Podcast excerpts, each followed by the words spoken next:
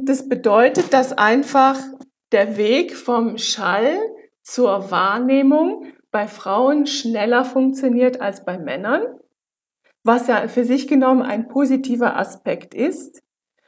Insofern, als dass eben ein Schall von Frauen früher wahrgenommen wird als von Männern. Und es zeigt, dass Frauen insgesamt besser hören als Männer. Das war ein Aspekt, der durch diese Studie herausgefunden wurde.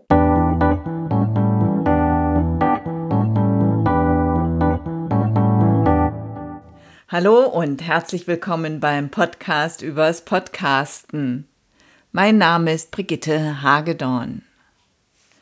Im Intro hörten Sie die Neurobiologin Dr. Anja Jonen. Und mehr über die Ergebnisse dieser Studie und über die Unterschiede zwischen dem männlichen und dem weiblichen Gehör hören Sie in dieser Podcast-Folge. Meine Gesprächspartnerin Dr. Anja Jonen ist wissenschaftliche Mitarbeiterin und Fachkraft für Hörakustik bei Mona und Lisa.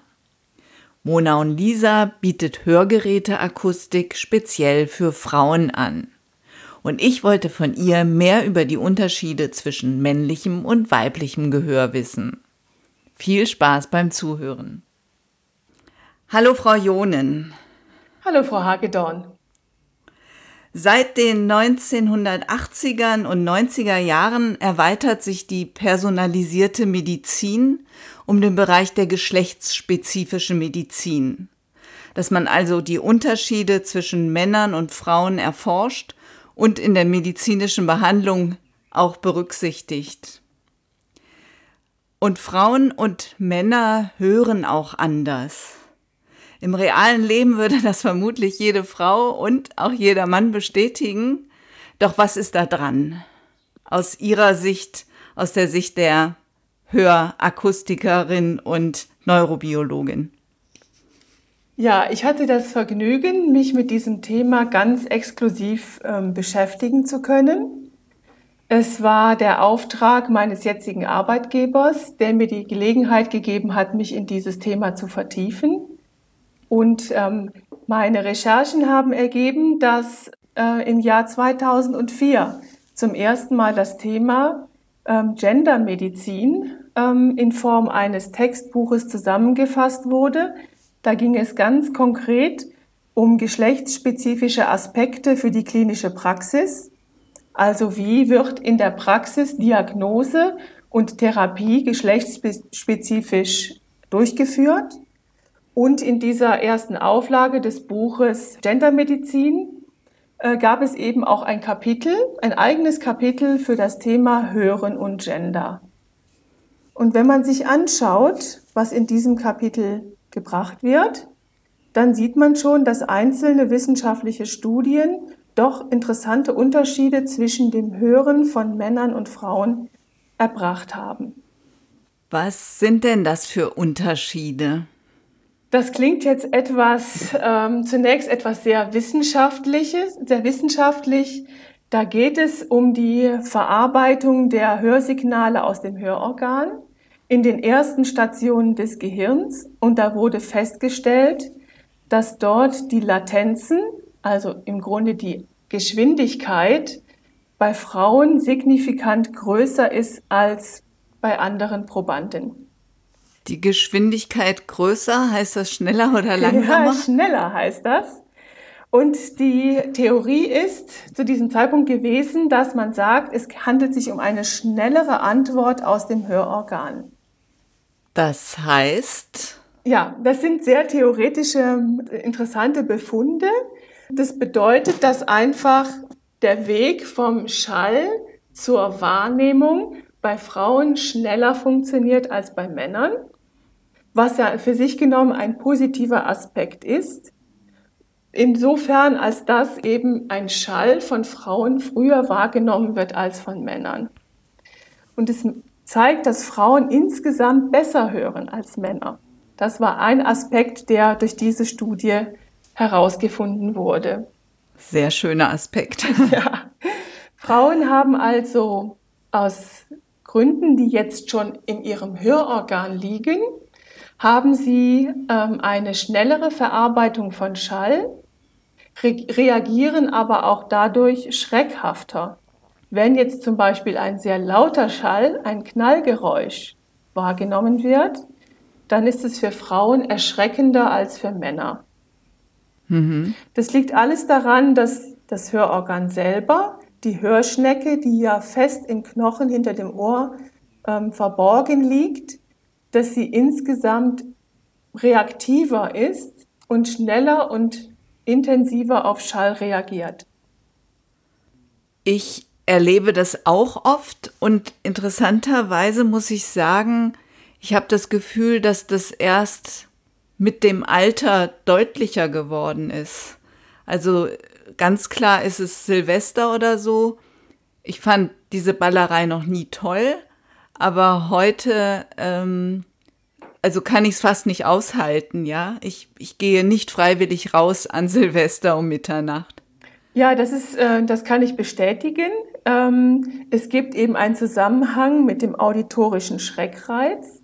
Man hat untersucht, wie ähm, unterscheiden sich diese auditorischen Schreckreize bei Jungs und bei Mädchen. Man hat festgestellt, bis zum Erwachsenenalter ähm, zeigen Mädchen einen stärkeren Schreckreiz als Jungen, also einen durch lauten Schall ausgelösten Schreckreiz. Dann im Erwachsenenalter lässt es etwas nach und dann eben im weiteren Verlauf des Lebens, wenn man an Lebenserfahrung gewinnt, sag ich mal, ähm, wird dieser Schreckreiz wieder stärker sichtbar. Und auch der Unterschied zwischen Männern und Frauen wird wieder stärker sichtbar. Ich habe gelesen, dass es noch andere Unterschiede im männlichen und weiblichen Hören gibt. Ja, ähm, Befunde haben gezeigt, dass ähm, schon das Hörorgan selber, also die Hörschnecke, sich zwischen Männern und Frauen wesentlich unterscheidet. Zum einen ist das Hörorgan der Frauen signifikant kürzer. Das klingt jetzt erstmal wie etwas, was ein Nachteil sein könnte, ähm, nein, es gibt aber einen Vorteil, nämlich Frauen können aufgrund dieser Eigenschaft ähm, viel besser höhere Töne wahrnehmen als Männer. Und das ist etwas, was für ihren Alltag eine Bedeutung hat, denn äh, die höheren Töne, die man wahrnimmt, sind vor allen Dingen für die Kommunikation wichtig ähm, und vor allen Dingen eben auch für die Kommunikation zwischen Erwachsenen und zwischen Kindern weil die Kinderstimmen doch höher sind als die Erwachsenenstimmen. Und da haben Frauen einen entscheidenden Vorteil. Die, der Unterschied der Hörschnecke zwischen Männern und Frauen ist so groß, dass man theoretisch, wenn man einen Ultraschallscan hat von einem Baby in der Gebärmutter, dann könnte man anhand der Hörschnecke erkennen, ob es sich um ein weibliches oder um ein männliches Baby handelt. So deutlich ist der Unterschied. Die Ursache dafür liegt vermutlich in dem Einfluss von Östrogenen, ähm, die bereits im Babykörper ähm, aktiv sind und dafür sorgen, dass sich das Hörorgan anders ausprägt.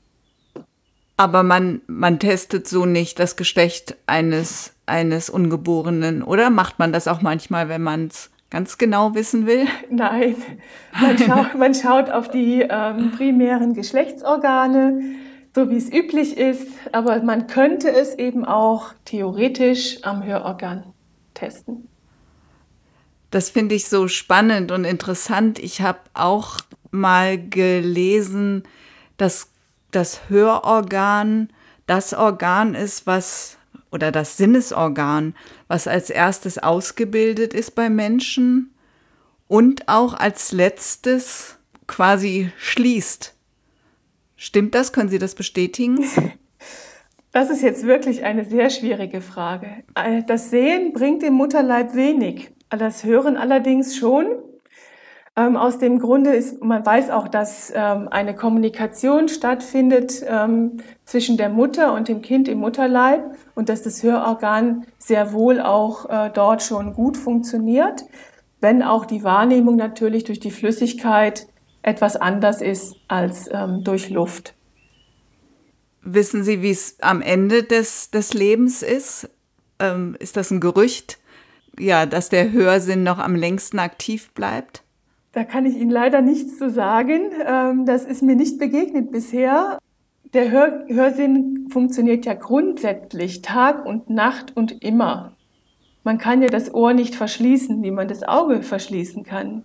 Wenn Sie die Augen schließen, dann ist Ihr Sehsinn abgeschaltet. Komplett. Und äh, in der Form ist es mit dem Hören gar nicht möglich. Aus dem Grunde ist das Gehör eben auch ein Sinn, der ständig die Umgebung analysiert und auf wichtige Impulse untersucht. Habe ich etwas gehört, was eine Bedrohung für mich sein kann? Gibt es etwas, was mich warnt vor einer Bedrohung? Hat mich jemand gerufen? Möchte jemand ein Gespräch mit mir? Wo befindet sich ähm, gerade der nächste Sprecher? Wer hat mich gerufen? Aus welcher Richtung? All diese Dinge werden ständig analysiert und in wichtig, unwichtig, schön und weniger schön unterschieden, also auch emotional bewertet. Und vermutlich ist es da wirklich von Vorteil, dass, dass Frauen hohe Frequenzen besser hören, weil eben Kinder in hohen Frequenzen sprechen oder schreien natürlich auch.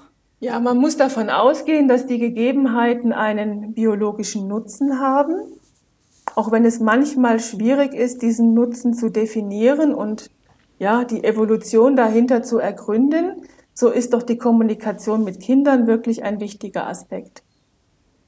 Jetzt habe ich auch gelesen, dass Frauen tieffrequente Anteile schlechter auswerten können. Ich fand das ein bisschen irritierend, weil es ja ganz oft heißt, ähm, Frauen würden zum Beispiel ähm, für tiefere Stimmen empfänglicher sein und Männer haben eben eher tieffrequente Stimmen. Heißt das, Frauen können nicht so gut auswerten, was Männer sagen? Nein, das ist nicht so. Allerdings ist es so, dass ähm, wenn es darum geht, jetzt zum Beispiel von der Stimme auf die Größe zu schätzen, da gab es eine Untersuchung dazu. Man hat praktisch eine Stimme vorgespielt und man sollte daraufhin schätzen, wie groß in etwa ähm, die Person ist, die sich hinter dieser Stimme verbirgt. Da muss man davon ausgehen, dass es da einen physikalischen Zusammenhang gibt aufgrund des Resonanzkörpers. Ähm, da hat sich halt gezeigt, dass Männer die Größe der Person besser schätzen können als Frauen. Und ähm, das wiederum ähm, ist etwas, wo man überlegt hat, wie kann das dann zusammenpassen. Da hat man sich überlegt, ähm, dass Männer vielleicht eher dazu bereit sind, in Kampf zu gehen und dazu eine genaue Vorstellung haben müssen, wie groß ist denn mein Kampfgegner. Äh, während Frauen das nicht tun und vielleicht deshalb auch nicht so genau abschätzen können, ähm, wer verbirgt sich hinter dieser Stimme? Also wir können generell unterschiedliche Frequenzen auch unterschiedlich wahrnehmen. Das stimmt und das haben Sie auch genau richtig erfasst. Es ist ja eine Frage der Wahrnehmung. Das heißt, wenn wir, ob wir eine Frequenz oder eine hohe oder eine tiefe Stimme gut hören können, hat etwas damit zu tun, wie die Wahrnehmung diese physikalischen Eigenschaften des Schalls verarbeitet. Und man ähm, benennt das als sogenannte Hörschwelle. Also es gibt die, diejenige Lautstärke bei einem bestimmten Ton, einer bestimmten Frequenz, die man gerade eben noch hört. Wenn der Ton ein bisschen leiser wird, dann verschwindet er aus unserer Wahrnehmung und wird unhörbar. Wenn der Ton lauter wird, dann nehmen wir ihn noch deutlicher und klarer wahr und wir stellen auch fest, dass seine Lautstärke zunimmt. Wenn man genau nachmisst, wo liegen die Schwellen fürs Hören bei Frauen und bei Männern, stellt man fest, dass Männer etwas höhere Schwellen für hohe Töne haben, also die, sie hören diese Töne etwas schlechter, während Frauen etwas höhere Tieftonschwellen haben. Sie hören natürlich die tiefen Töne auch, aber sie müssen im Vergleich etwas lauter sein als die Töne, die Männer hören könnten. Da würde ich jetzt daraus schließen, bei der Audiobearbeitung ist es vor allen Dingen auch wichtig, dass Aufnahmen laut genug sind? Auf jeden Fall. Das gesunde Gehör, das ja äh, das gesunde Gehör von Menschen, die zwischen 20 und 30 Jahren alt sind, ähm, kann, hat die Form eines Us. Ähm, das heißt, die Lautstärke für tiefe Frequenzen muss höher sein als die Lautstärke für mittlere Frequenzen. Und die mittleren Frequenzen wiederum sind am deutlichsten wahrnehmbar, wobei hingegen dann die Lautstärke für die hohen Frequenzen wieder deutlich höher sein muss, dass sie wahrgenommen werden können. Das heißt, physikalisch ähm, hören wir tief nicht gut, aber in dem mittleren Bereich, in unserem Sprachbereich, hören wir besonders gut. Und hohe Frequenzen hören wir insgesamt auch nicht ganz so gut wie die mittleren Frequenzen. Einfach als Biologin ist es für mich interessant, weil jetzt zum Beispiel eine andere Tierart, wie zum Beispiel Fledermäuse, jetzt extreme Spezialisten sind für das Hören von hohen Frequenzen und deren Hörbereich geht eben viermal so hoch in die hohen Töne hinein wie beim Menschen. Ähm, wir sind, insofern sind wir eher Generalisten, was das Hören angeht. Und unser Hören ist äh, mit seiner empfindlichsten äh, Wahrnehmungsfähigkeit tatsächlich ausschließlich auf unsere Kommunikation geeicht. Das ist interessant. Und wir sind ja in vielen sinnlichen Bereichen, also in unserer sinnlichen Wahrnehmung, eher Generalisten. Ja, das stimmt. Ähm, Menschen nehmen sich natürlich selber als besonders ähm, ja, spezialisiert wahr, weil sie eben eine, weil sie sehr starke kognitive Fähigkeiten haben. Jetzt, wenn man das in, mit dem Tierreich vergleicht, was aber die Sinnesleistung angeht, ähm, würde der Mensch sich in vielen Dingen doch eher so in einen Generalisten, als Generalist darstellen mit nicht besonders herausragenden Fähigkeiten. der, der Geruchssinn ist schlechter als der bei einem Hund, der Sehsinn ist schlechter als der bei einem Seehund, also bei einem wasserlebenden Tier. Das Gehör lässt sich auch nicht besonders gut vergleichen mit einer Fledermaus und ähm, die Schleiereule, die in der Nacht jagt, ähm, hat auch einen viel besseren, ähm, eine viel bessere Wahrnehmung für die Schallrichtung, als Menschen es haben. Trotzdem ist das Paket Mensch natürlich insgesamt sehr gut gelungen. Na klar, eben wegen der Kognition. Genau, wegen den kognitiven Fähigkeiten. Und natürlich den kommunikativen Fähigkeiten, weil die sind auch ähm, herausragend.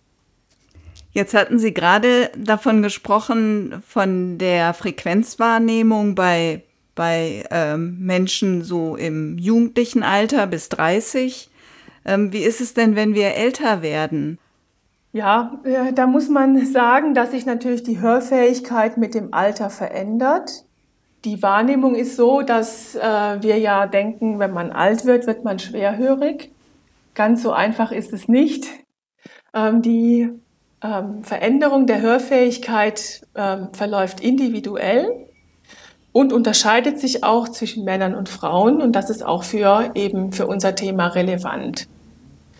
Ähm, es ist so, dass das Gehör von Männern ab etwa 30 kontinuierlich, ich nenne es mal altern. Es ist kein schöner Begriff, hm. ähm, aber die Hörfähigkeit verändert sich bei Männern ab dem 30. Lebensjahr kontinuierlich in kleinen Schritten. Und die Ursache dafür liegt im Hörorgan, das einfach unempfindlicher wird durch eine Form des Verschleißes. Im Hörorgan gibt es Zellen, die sind direkt für die Hörempfindung zuständig. Die machen aus Schall ein Nervensignal, das vom Gehirn gedeutet werden kann. Aber es gibt auch einen zweiten Zelltyp, der ist dafür da, um den Hörvorgang zu unterstützen. Und diese, dieser Zelltyp ähm, leidet eben darunter, dass man viel Lebenserfahrung hat und der, ähm, dass es einen Verschleiß gibt, ähm, der aber auch dadurch befördert werden kann, dass man sehr laut hört, ständig, dass man Lärm ausgesetzt ist. Und wenn dieser Zelltyp ähm, altert und seine Funktion einstellt, allmählich, dann kommt es dazu, dass wir besonders leise, leisen Schall nicht mehr gut hören können. Und das ist dann eine beginnende Schwerhörigkeit. Und bei Frauen sieht das anders aus als bei Männern? Ja, äh, da kommt das Östrogen ins Spiel. Wir hatten das Östrogen schon mal bei der Gestaltung der Hörschnecke während der Ontogenese, der Entwicklung des Babys. Ähm, allerdings ähm, hat das Östrogen auch im Erwachsenenalter eine wichtige Funktion. Es schützt bei Frauen nämlich davor, dass dieser spezielle Zelltyp, der das Hören unterstützt, verschleißt. Es gibt mehrere Untersuchungen dazu, ähm, dass Alterseffekte, aber auch Lärmeffekte durch den positiven Einfluss von Östrogenen abgemildert werden und dadurch die Hörfähigkeit bei Frauen bis, zum, äh, bis zu den Wechseljahren in etwa gleich gut bleibt. Und das ist etwas, was Frauen und Männer auch berichten, dass Männer sagen, ich höre doch gut. Und die Frauen sagen, nee, ich merke das schon seit ein paar Jahren, dass sich dein Gehör deutlich verschlechtert hat, während sie selber eigentlich das Gefühl haben, dass ihr ähm, ihr Gehör immer gleich gut bleibt. Das verändert sich dann, wenn Frauen in die Menopause kommen. Dann äh, fällt dieser schützende Effekt des Östrogens weg und auch bei ihnen stellt sich ein allmählicher Verschleiß des Hörorgans äh, ein, was dazu führt, dass eben nach und nach eine zunehmende äh, Veränderung der Hörfähigkeit entsteht. Gibt es denn noch weitere Unterschiede zwischen Männern und Frauen und dem jeweiligen Hören? Ja, wir haben ja jetzt schon festgestellt, dass es durchaus positive Fähigkeiten bei Frauen gibt, dass sie in der Kommunikation einen Vorteil haben, ähm, in, vor allen Dingen in der Kommunikation mit Kindern, dass, sie, dass ihr Gehörorgan geschützt ist über viele Jahre durch den Einfluss des Östrogens Allerdings äh, gibt es da auch eine kleine Schwäche, die man aber nicht als Schwäche, als Schwäche wahrnehmen sollte. Und zwar, Frauen berichten darüber, dass sie stärker unter Störschall leiden. Wenn also bei einem Gespräch Nebengeräusche vorhanden sind, ähm, dann berichten sie darüber, dass es ihnen sehr schwer fällt, sich auf eine Stimme zu konzentrieren und die Nebengeräusche auszublenden. Und das ist eine Fähigkeit, die offensichtlich Männern leichter fällt als Frauen und wo eine Forschung dahinter versucht hat, eben herauszufinden, woran das liegt. Könnte ich mir jetzt auch wieder vorstellen, dass, dass Frauen immer so ein bisschen ein Ohr offen haben, um ihre Kinder zu hören. Ja, ähm, es hat mit den Kindern was zu tun. Ähm, und zwar ist es so, dass Frauen ja sehr ähm, sehr schnell detektieren, ähm, ob sich eine Bedrohung nähert. Und das hat damit zu tun, dass sie von der, vom Typ her eher als Fluchttyp biologisch vorgesehen sind. Also nicht kämpfen, sondern lieber die Kinder nehmen und flüchten. Und deswegen ist auch ihr Gehör so empfindlich und reagiert so, so ähm, schnell auf Schall, weil schon das leiseste Rascheln könnte ja bedeuten, dass sich ein, äh, eine Bedrohung nähert. Und äh, aus diesem Grunde wurde das Gehör in die Richtung ausgebildet. Biologisch betrachtet, das ist natürlich nur eine Theorie, man kann es ja nicht wirklich experimentell überprüfen, äh, wurde ausgebildet, um eine schnelle Reaktion in Form von Flucht zu ermöglichen. Es ist interessant, weil vermutlich haben Männer und Frauen dann auch ganz unterschiedliche Stressreaktionen im Körper. Also dass Frauen da auf Geräusche eben vielleicht viel schneller an, angetriggert werden. Ja, ich hatte ja schon den akustischen Schreckreiz erwähnt. Da schließt sich jetzt der Kreis. Ähm, dieser Schreckreiz hat eine biologische Bedeutung. Er soll eben dafür sorgen, dass man ähm, auch bei leisen und mittleren Geräuschen die Bedrohung ähm, erkennt und sich schnell entscheiden kann, was tue ich, ähm, flüchte ich oder ist es harmlos, was ich da höre. Aus dem Grunde ist das Gehör von Frauen eben besonders auf diese leisen Geräusche ähm, geprägt oder dafür speziell für die Wahrnehmung von diesen Geräuschen entwickelt. Und andersherum, wenn dann etwas sehr Lautes kommt, führt das zu, einem sehr, zu einer sehr starken Schreckreaktion und es wird auch als wahnsinnig unangenehm empfunden und auch als ähm, eine Belastung, wenn das eintritt. Könnte man daraus auch schließen, dass Frauen besser Untertöne wahrnehmen in Stimmen? Oh ja, dann sind Sie vollständig richtig. Man hat untersucht, inwieweit äh, Frauen emotionale Anteile von Sprache ähm, erkennen können. Und da haben sie also eine viel bessere Fähigkeit, Emotionen in Sprache zu erkennen. Und ähm, das ist etwas, was natürlich auch für die Situation relevant ist. Ähm, Gibt es einen aggressiven Unterton in der Stimme? Gibt es einen freundlichen Unterton? Auch da ist wichtig zu entscheiden, ähm, wie sicher kann ich mir in meinem Gegenüber sein? Ähm, entsteht da eine Bedrohung oder nicht? Und auch da reagieren Frauen viel sensibler drauf als Männer. Genau, es gibt ja die unterschiedlichen Ebenen von Kommunikation. Das eine ist die Sachebene, aber diese emotionale Ebene hören Frauen dann offenbar oder können sie besser interpretieren? Ja, und man spricht auch da von Wahrnehmung, weil natürlich die Wahrnehmung von Emotionen äh, ist äh, genauso eine biologische Notwendigkeit wie die Wahrnehmung von äh, einem Ton von 1 Kilohertz. Ähm, deswegen äh, gibt es, es gibt diese physik physikalische Ebene, die so objektiv ist, aber die spielt natürlich für die Wahrnehmung und für das, was der das, der biologische Mensch braucht nur eine untergeordnete Rolle. Der, der biologische Mensch nimmt sich aus den verfügbaren Informationen die, die für seine Person und für sein Leben relevant sind. Spannend.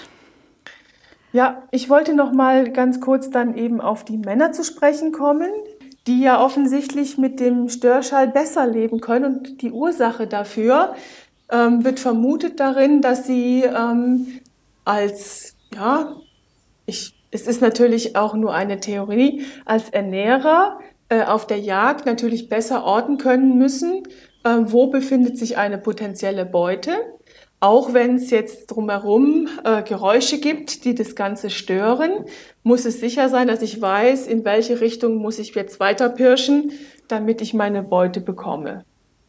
Und da wurde jetzt eben daraus gefolgert, äh, dass das der Grund ist, warum Männer ähm, gegenüber Frauen einen Vorteil haben, was ähm, das Ausblenden von Störschall angeht und die Genauigkeit der Richtungserkennung von Schall. Man könnte aber auch ähm, argumentieren, dass es äh, ein Nebeneffekt ist, ein anatomischer Nebeneffekt, der damit zu tun hat, dass äh, Männer in der Regel größer sind und deswegen auch alle Teile des Körpers, alle Abschnitte des Körpers entsprechend größer sind, unter anderem eben auch der Kopf. Wenn man sich äh, anschaut, wie sich die Köpfe unterscheiden zwischen Frauen und Männern in den unterschiedlichsten Ethnien, dann findet, stellt man fest, dass Frauen eigentlich statistisch signifikant kleinere Köpfe haben. Ähm, das Hörsystem ist so gestaltet, dass es eben zwei Ohren einsetzt, um die Richtung von Schall zu erkennen und wenn der Kopf zwischen den beiden Ohren etwas kleiner ist, dann bedeutet das auch, dass die, die Methode, die angewendet wird, um die Richtung des Schalls zu erkennen, bei Frauen nicht ganz so präzise sein kann wie bei Männern. Sie und der Hörakustikmeister Reinhard Sorg nehmen die Unterschiede des Gehörs bei Männern und Frauen wirklich sehr ernst. Sie haben das Konzept Mona und Lisa entwickelt, um diesen Unterschieden gerecht zu werden. Mögen Sie erzählen, was, was ist Mona und Lisa und was ist das Besondere daran? Wir bezeichnen Mona und Lisa als Hörakustik für Frauen. Und wir ähm, sprechen von der Kompetenz für das weibliche Gehör. Das bedeutet, dass ähm, wir wissen, wie und warum sich die Hörfähigkeit bei Frauen anders entwickelt als bei Männern und welche Gegebenheiten berücksichtigt werden müssen, dass für den Fall, dass es eben zu einer Hörgeräteversorgung kommt, ähm, wir die Hörgeräte so einstellen können, dass Frauen damit einfach besser zurechtkommen. Und Sie haben auch ein Hörtraining. Ist das ein besonderes für weibliche Ohren? Ja, äh, es ist besonders für weibliche Ohren. Äh, es ist besonders äh, freundlich und zugewandt. Ähm, wenn Sie über das Thema Hörgeräte nachdenken, dann finden Sie vielleicht im ersten Moment nicht besonders viel Positives wenn Sie an dieses Thema denken.